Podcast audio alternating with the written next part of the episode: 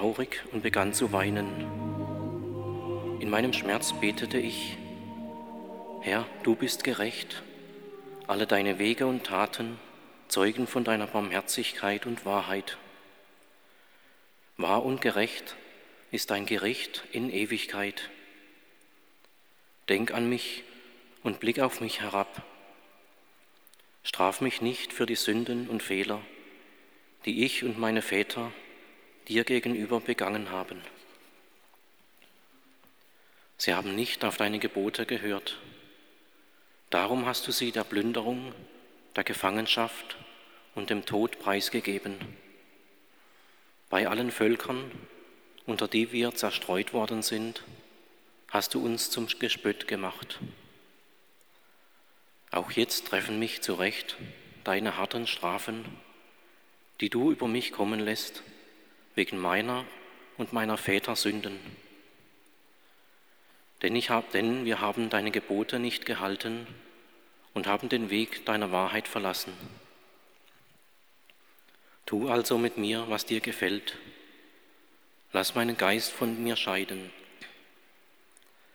Lass mich sterben und zu Staub werden es ist besser für mich, tot zu sein, als zu leben.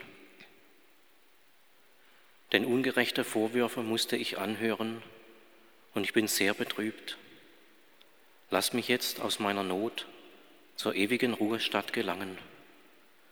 Wende deine Augen nicht ab von mir. Am gleichen Tag geschah es, dass in Ekbatana in Medien Sarah, die Tochter Raguels, von den Mägden ihres Vaters ebenfalls beschimpft wurde. Sie war mit sieben Männern verheiratet gewesen. Doch der böse Dämon Aschmodai hatte sie alle getötet, bevor sie mit ihr geschlafen hatten. Die Mägde sagten zu ihr, Begreifst du denn nicht, dass du deine eigenen Männer erwürgst? Sieben hast du gehabt, doch kein einziger ist dir geblieben. Mit welchem Recht also behandelst du uns so hart? Wenn sie schon sterben mussten, dann verschwinde doch du auch mit ihnen. Endlich bekommen wir nie, hoffentlich bekommen wir nie einen Sohn oder eine Tochter von dir zu sehen. Als Sarah das hörte, wurde sie so traurig, dass sie sich erhängen wollte. Aber sie dachte, ich bin die einzige Tochter meines Vaters. Wenn ich das täte, wäre es eine große Schande für ihn und ich wäre schuld daran, dass der alte Mann vor Kummer ins Grab sinkt. Darum trat sie ans Fenster und betete, Gepriesen seist du, Herr, mein Gott. Gepriesen sei dein heiliger und ehrwürdiger Name in Ewigkeit. Das Gebet beider, Tobits und Sarahs, fand Gehör bei der Majestät des großen Raphael. Er wurde gesandt, um beide zu heilen, um Tobit von den weißen Flecken auf seinen Augen zu befreien und um Sarah, die Tochter Raguels, mit Tobits Sohn Tobias zu vermählen und den bösen Dämon Aschmodai zu fesseln. Denn Tobias sollte Sarah zur Frau haben. In jener Zeit kamen einige von den Sadduzäern, die behaupteten, es gebe keine Auferstehung zu Jesus und fragten ihn, Meister, Mose hat uns vorgeschrieben, wenn ein Mann, der einen Bruder hat, stirbt und seine Frau hinterlässt, aber kein Kind hat, dann soll sein Bruder die Frau heiraten und seinem Bruder Nachkommen verschaffen. Es lebten einmal sieben Brüder.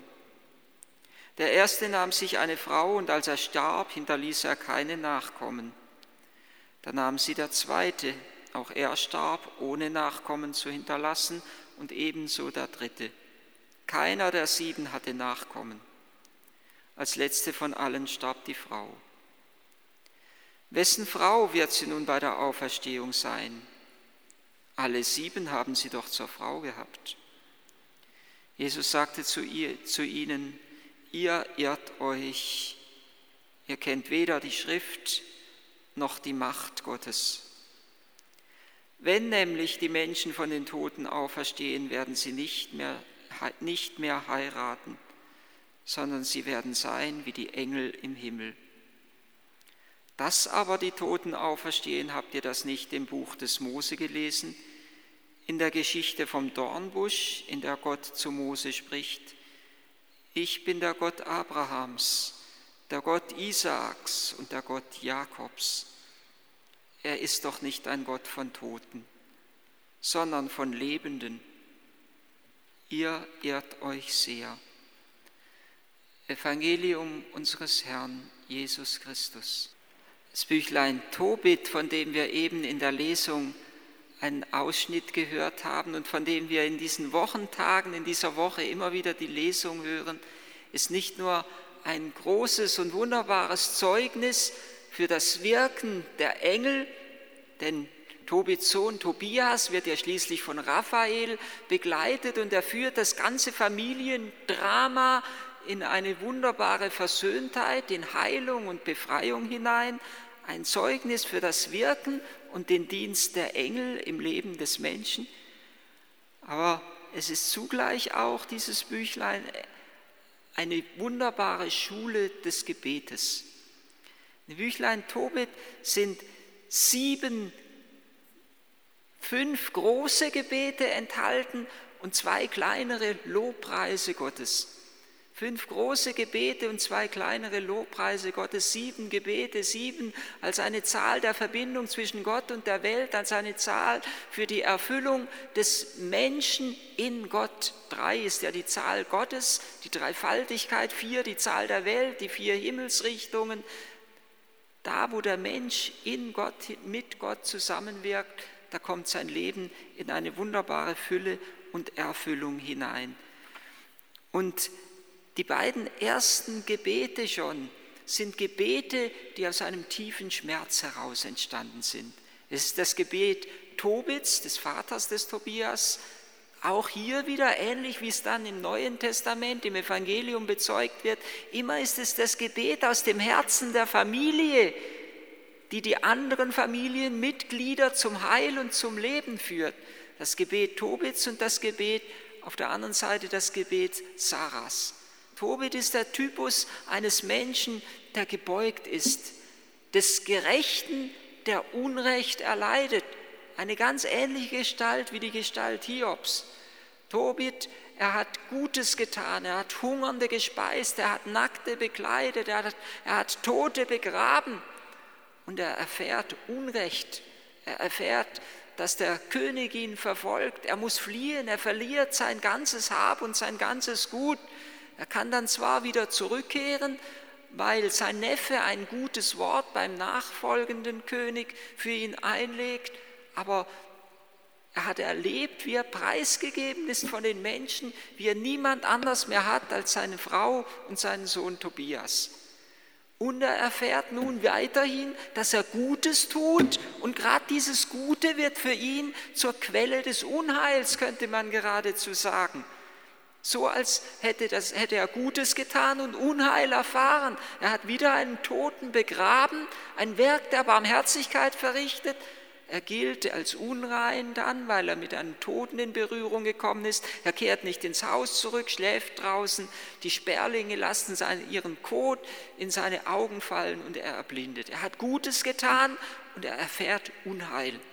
Er erfährt preisgegeben sein von den Menschen und erfährt, dass nicht einmal die schützende Hand Gottes über ihm liegt.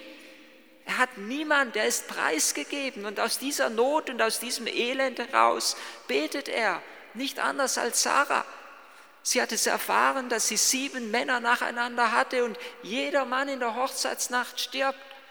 Sie ist preisgegeben und nach diesem Drama, das sie erfahren hat, erlebt sie etwa nicht den Trost und die Hilfe von den ihresgleichen, sondern ihre Mägde fangen an, über sie zu höhnen und zu spotten und sagen, verschwind doch, das heißt auf gut Deutsch, stirb mit deinen Männern, wir wollen nie von dir irgendeinen Sohn oder eine Tochter sehen sie sprechen über ihr, ihr einen Fluch aus. Gleichsam, sie belegen sie mit einer Unfruchtbarkeit.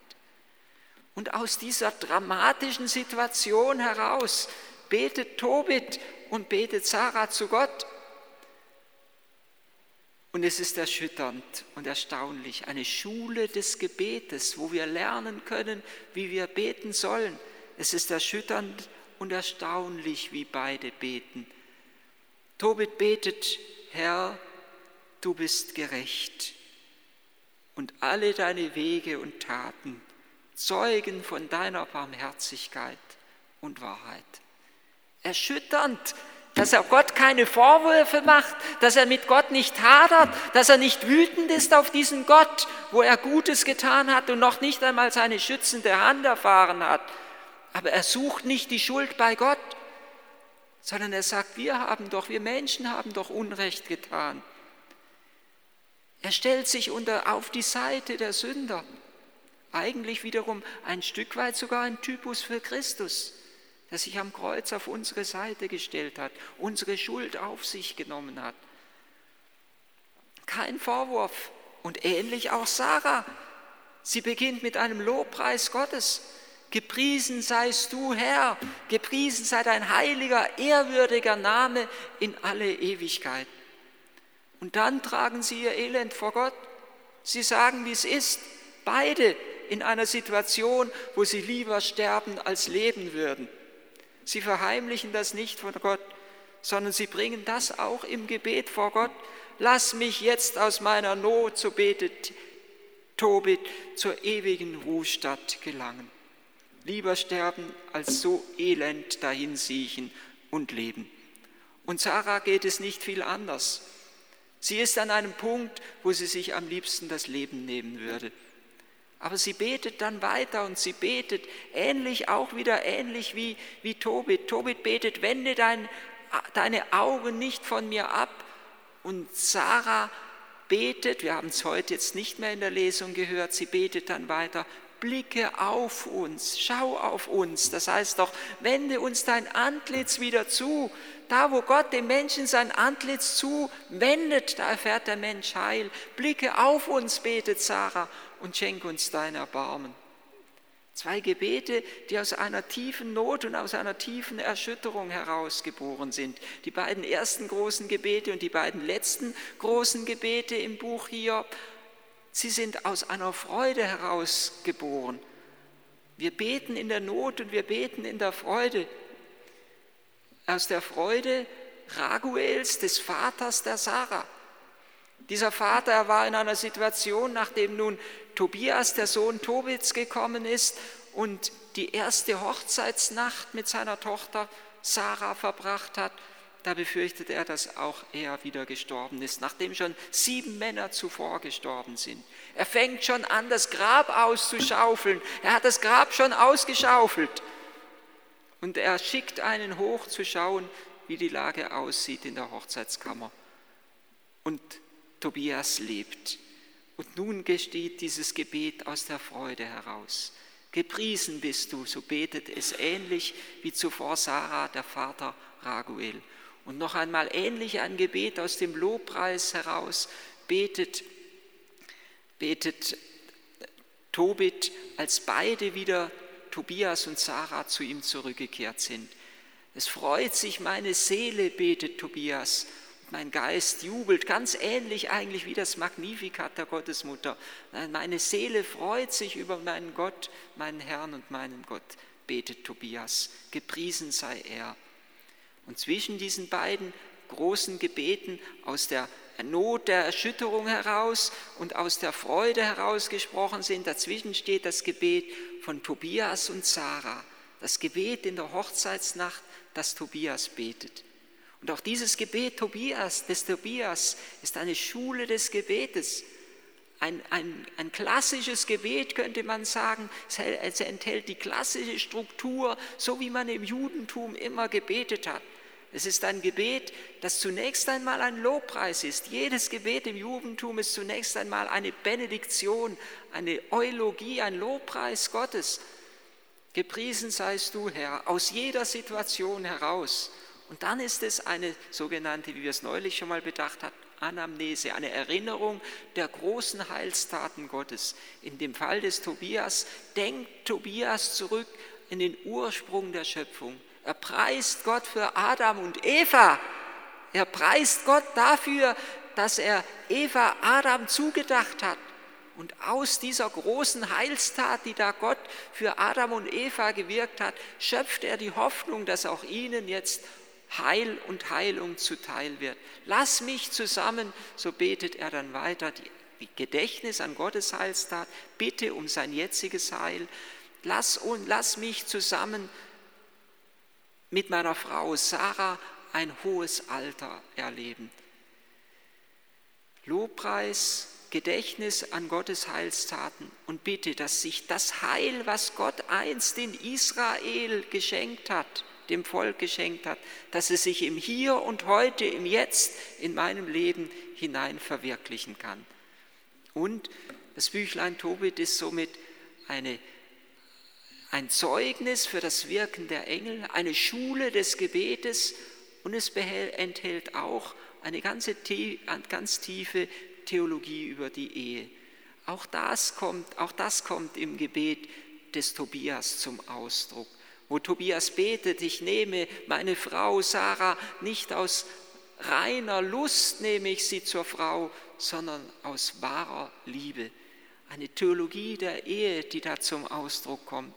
Eine, die die Ehe, auch die geschlechtliche Liebe, die, die, die der Bestärkung der ehelichen Treue dient. Die geschlechtliche Liebe dient auch der Bestärkung der ehelichen Treue. Sie führt uns hinein in eine innere, gottgewollte Ordnung, die uns befreit von einer ungeordneten Begierde, die zum Tode führen kann oder zum Tode führt. Das ist es, was in dem Büchlein Hiob zum Ausdruck, äh, in dem Büchlein Tobit zum Ausdruck kommt, dass durch den Dienst der Engel und durch das Gebet und durch ein geordnetes Leben nach dem Willen Gottes, dass wir dadurch Heilung und Befreiung erfahren. Das ist das, wo, wo Gott durch seine Engel, durch das Mitwirken der Menschen diese Familiengeschichte zum Guten wenden lässt. Raphael hat sich vorgestellt, als er Tobias begleitet auf seinem Weg zu Raguel und zu Sarah. Raphael hat sich vorgestellt als er ist der Engel und er hat sich vorgestellt mit dem Namen Asaria. Raphael, das heißt Gott hilft und Asaria, das heißt, nein, Raphael, das heißt Gott heilt und Asaria, das heißt Gott hilft. Raphael sagt damit schon gleich zu Beginn, Du wirst durch seine Person und durch die Namen, die er trägt, ihr werdet Heilung und Hilfe erfahren. Eine Theologie der Ehe, eine Theologie des Gebetes, eine Theologie der Engel, die sich entfaltet, wo wir zur Heilung und Befreiung hinfinden sollen und wo wir hinfinden sollen, zusammen mit den Engeln, zum Lobpreis, zur Anbetung, zur Verherrlichung Gottes.